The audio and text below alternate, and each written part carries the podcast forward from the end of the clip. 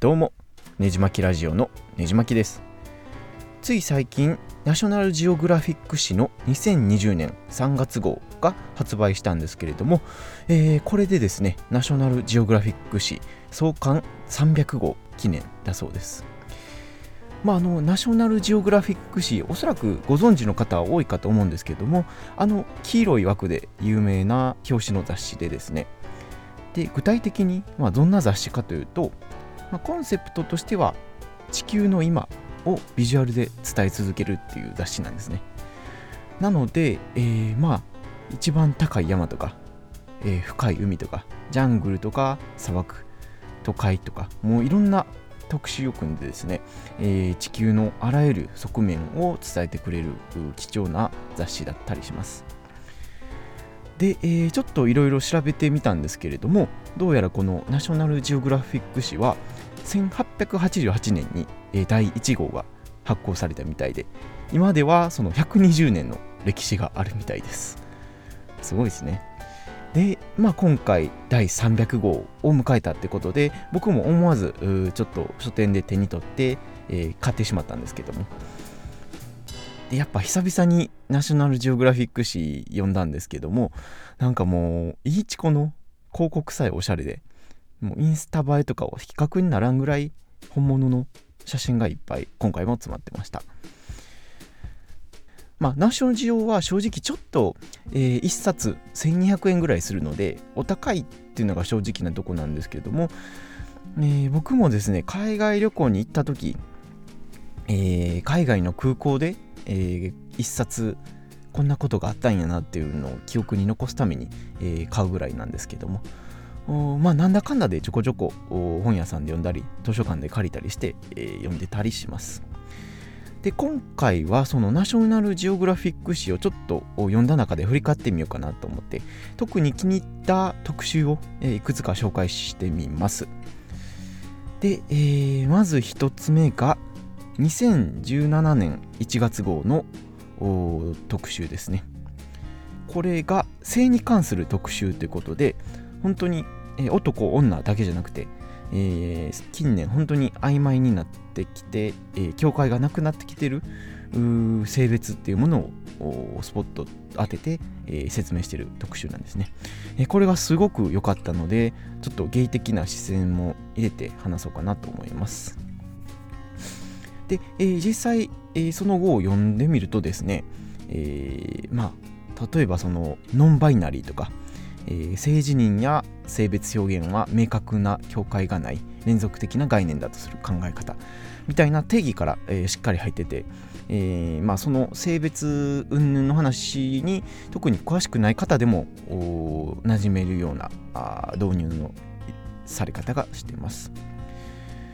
で他にちょっと面白いなと思ったのが研究者から見たジェンダーっていう特集コーナーでどの文化圏でも奇数は男性的偶数は女性的とみなされる、えー、29ページですね。とあったんですけどもこれも面白いなと思って、まあ、日本ではあんまりそんな感じはしひんかなと思うんですけれどもおまあ、男性を優位にして、えー、男から1として数えるってことなんですかね。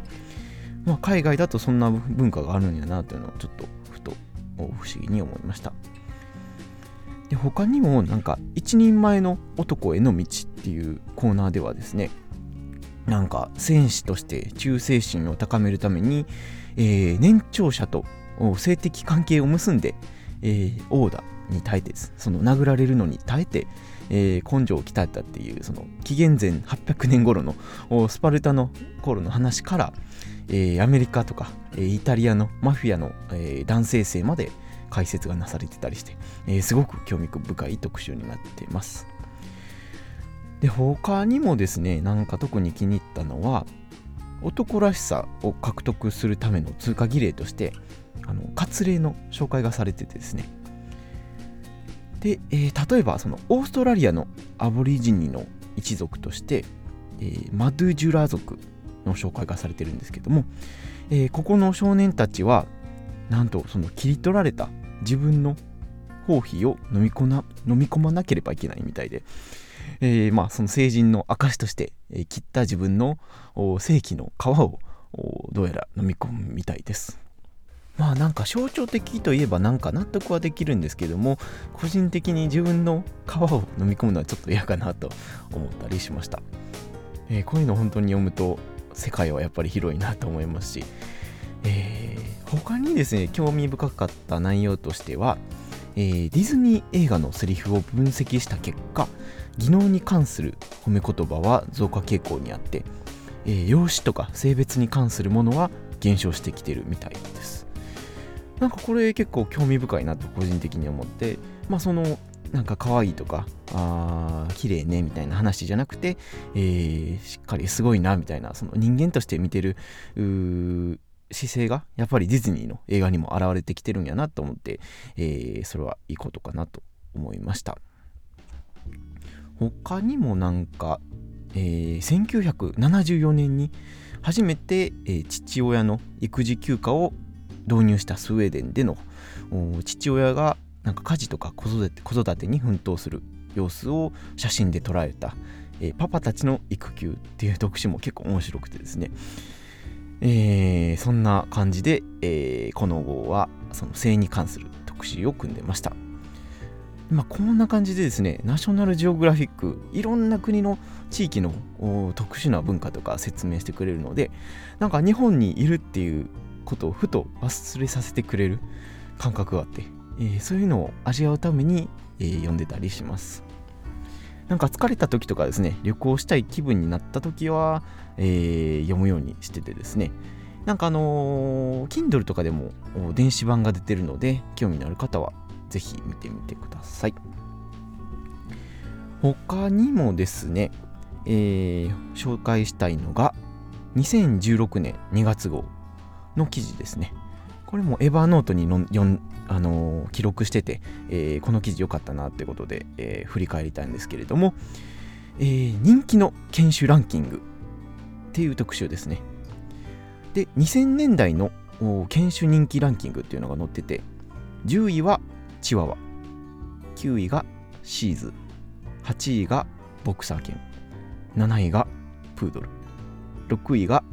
ヨークシャテリア5位がダックスフンド4位がビーグル3位がジャーマンシェパード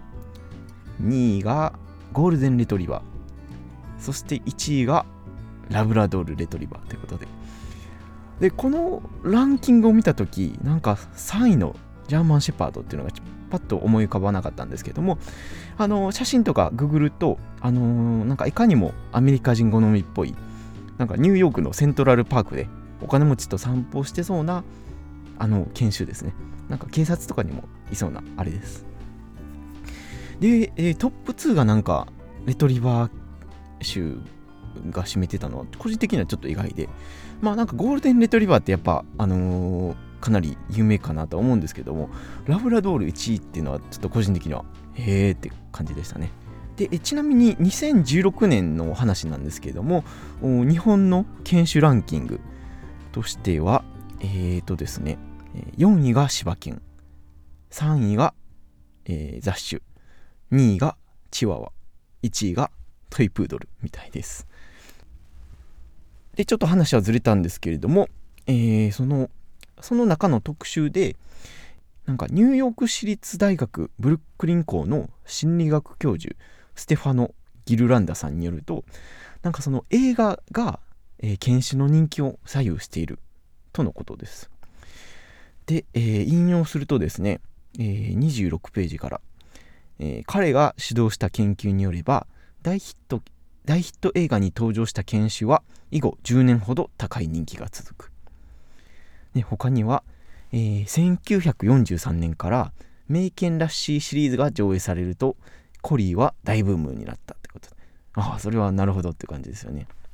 メイケン・ラッシー僕自身僕自身全然見たことはないんですけどもやっぱ見たら買いたくなる気持ちっていうのはすごい分かりますしなるほどなと思いました。で、えー、悲しいかな、えー、一方映画101匹ワンちゃんの影響で引っ張りだこになったダルメシアンは、えー、活動すぎて、え、活動的すぎて多くの家庭で手に余ることがやがて判明し人気はガタ落ちになったらしいです。まああのそうですね101匹ワンちゃんのダルメシアンすごくおとなしそうなんですけども実際やっぱり、えー、これも有名なんですけどもなかなか、えー、背丈も大きくてわりかしバタバタするタイプの犬なので、えー、一般家庭で、えー、扱うにはちょっと手に余るような犬種だったりします。そうですね。で映画と犬ってことなんですけども最近見た映画であんま犬って出てこへんかなと思ったんですけどもえーと LGBT 関連でいくとあのリリーのすべてっていうオランダの舞台の映画があったと思うんですけどもこのジャック・ラッセル・テリアがすごくいいアクセントになっててそれはやっぱりすごい印象に残ってますね。えー、そんな感じでこの犬特集の振り返りはちょっと終わりたいなと思います。で今回の第300号2020年3月号も買ってみたんですけれども、えー、すごく内容やっぱりこだわっててですね、えー、久しぶりに飲みましたけどもすごい楽しめました。で個人的に気に入ったのがニュージーランドのマオリ族について23ページも割いて特集されてたんですね。で僕世界一周中にニュージーランドにいた時にマオイ族の大家族に、えー、ホストをしてもらってて、えー、5日ほど泊まってたので、えー、すごく興味深くてですね。でこの特集ではあの先月かなニュージーランド政府が、えー、川は生きている存在であるっていうマオリ族の主張を法律で正式に認めたっていう話題を中心に書かれてるんですね。写真もすごいなんかその民族感を捉えた写真で、えー、読み応えのある特集でした。で僕がそのニュージーランドに行く前はそのマオリ族に関する知識ってあんまりなかったんですけどもおなんか少数民族やから全然実際は会うこともないやろなと思ってたんですけども街とかにいると結構いるんですね。もう外見とかもちょっと違う感じなんですね。やっぱりどっか別の人種なんかなって感じさせるような感じで、えー、やってました。でマオリ族。まあこれまたニュージーランド編のポッドキャストで喋ろうかなと思うんですけれども。おすごい彫刻とかも独特で。他の国では絶対見れへんようなあ装飾があったり、まあ、以前の香りに関するポッドキャストで喋ったと思うんですけども。ハンギっていう伝統料理があって、えー、土の中で、えー、キャベツと鶏肉をいぶして、えー、土から掘り起こして食べるっていう料理とか。これもすごい印象に残っててですね、えー、またニュージーランドに行きたいなっていう、えー、思いがすごくまた強まってきました。マオリ族ってまあそんな日本人に関係ないでしょっていうかもしんないんですけども例えばその U2 の「ワンツリーヒル」っていう曲があってこれは、えー、U2 のツアースタッフをしてくれたあマオイ族のススタッフに捧げた曲なんですけどもそういった曲の理解につながったりだとか、えー、例えばそのアメリカのアーミッシュに話が飛んだりとか、えー、日本でいうとその最近オリンピックで、えー、かなり話題になってるアイヌ民族のちょっと差別されてるところとか、えそういったところにもつながりますしやっぱりそのちょっと違う自分とは違う存在のことを知っとくだけで、えその人たちに対して寛容になれる。気もしますしでやっぱりその人間っていうのはその異質な存在っていうのは自分と関係ないと思って、えー、壁を作りがちなんですけどもほんまにちょっと知識とかあーなんか馴染みがあるだけで大きく変わるんじゃないかなと思ってそういった意味でもそのナショナルジオグラフィックの意義っていうのは大きいかなと思います。で、えー、この号にはですねちょっといつもと違って別冊で、えー、グラフで見る世界っていう特集があってですね、えー、例えば例えばちょっと面白いなと思ったのが幸せの世界地図っていうのがあってなんかニコちゃんマークで日常の幸福度と体の健康を世界にアンケートしたなものをひとまとめで分かりやすく表示したものが載ってるんですね。でこれパッと見てみると例えばそのヨーロッパとかあーなんかベルギーとかって結構かなり幸福そうなイメージ僕があったんですけども実際に行ってまあいい国やなと思ってたんですけどももうヨーロッパの中でもなんかベルギーだけが灰色で、えー、なんか結構体が辛いって答えてる人が多いみたいで、えー、意外やなと思ったり。でアジアに目を向けるとやっぱり日本とか、えー、韓国とか、えー、中国とかもですね結構、え幸福度幸福度は低そうで、えなんかニコちゃんマークが灰色になってたりしました。で、えー、南米にちょっと目を向けるとやっぱり、えー、真っ黄色でにこやかに笑った大きなニコちゃんマーク並んでてですねあのー、なんか所得と幸福っていうのは必ずしも結びつかへんもんやなっていう学びをちょっと感じたりしました、えー、他にはですねなんかえコーヒー消費国をですね、えー、コーヒー豆で表したような綺麗な図があったんですけども、えこれによると、えコーヒー消費国トップ4はアメリカアメリカブラジルドイツ日本というか順で、えー、コーヒーを多く飲んでるみたいです。でまあアメリカブラジルは納得なんですけどもあドイツってそんなコーヒー飲むんやと思ったりとか日本4位ってすごいなと思ったり、えー、しますし。で、なんか最近はロシアとかインドネシアとかで、えー、コーヒーの消費が、激増してるみたいで、これもなんかすごいなと勉強になりました。という感じで、えー、いろいろ載ってるんですけども、で、今回さらにいいなと思ったのは、最後の方に、道を開いた女性たちっていう特集があって、えー、なんか、えー、偉大な功績を残した、えー、女性の特集が組まれてて、これも結構熱かったので、えー、女性の方はぜひ、えー、今回の300号を買ってみてはいかがでしょうか。で、まあ、あの、冒頭にも言った通り、お値段は1210円税込みかな。ということで、まあ、正直雑誌としてはなかなかのお値段なんですけども、えー、せっかくの300号なので、えー、ちょっとチェックしてみてはいかがでしょうか。で、まあ、大学生とか、上場企業におすすめの方とかは図書館になんかナショナルジオグラフィックって絶対にあるので、え気になる方はなんかあのパッと見て、えー、アンテナに響いたバックナンバーを引っこ抜い引っこ抜いて、え、家で読み漁ってみてください。でこの号にはですねさらに、えー、今までの300号の丸々表紙が載っててですね、えー、どれもなんか目を引くような写真なんですね。でパッと見て、えー、気になるタイトタイトルとかもたくさんあってなんか酒の誕生とか顔面移植とか、えー、監視社会マリファナに秘められた力とか面白そうな特集ばっかりで、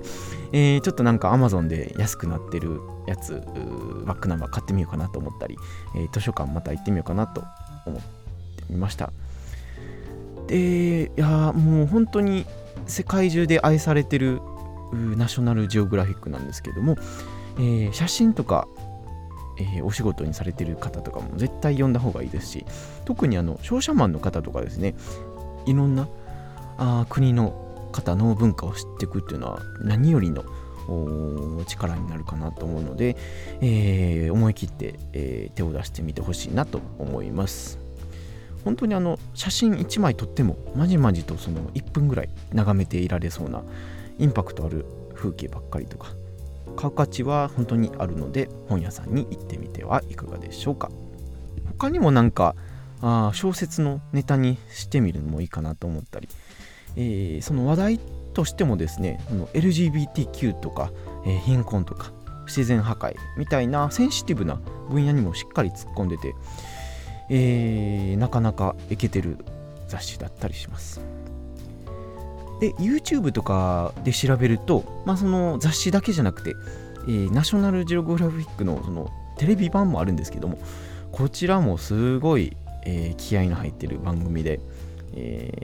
ー、まあその世界にこんなとこあるんやみたいなを映した動画が山ほどありますんで、えー、ぜひチェックしてみてください。ということでそろそろ話を終えたいなと思います。このポッドキャスト以外にもねじまきブログというブログをやっておりますので興味のある方は是非ググってみてください。では次のエピソードでお会いしましょう。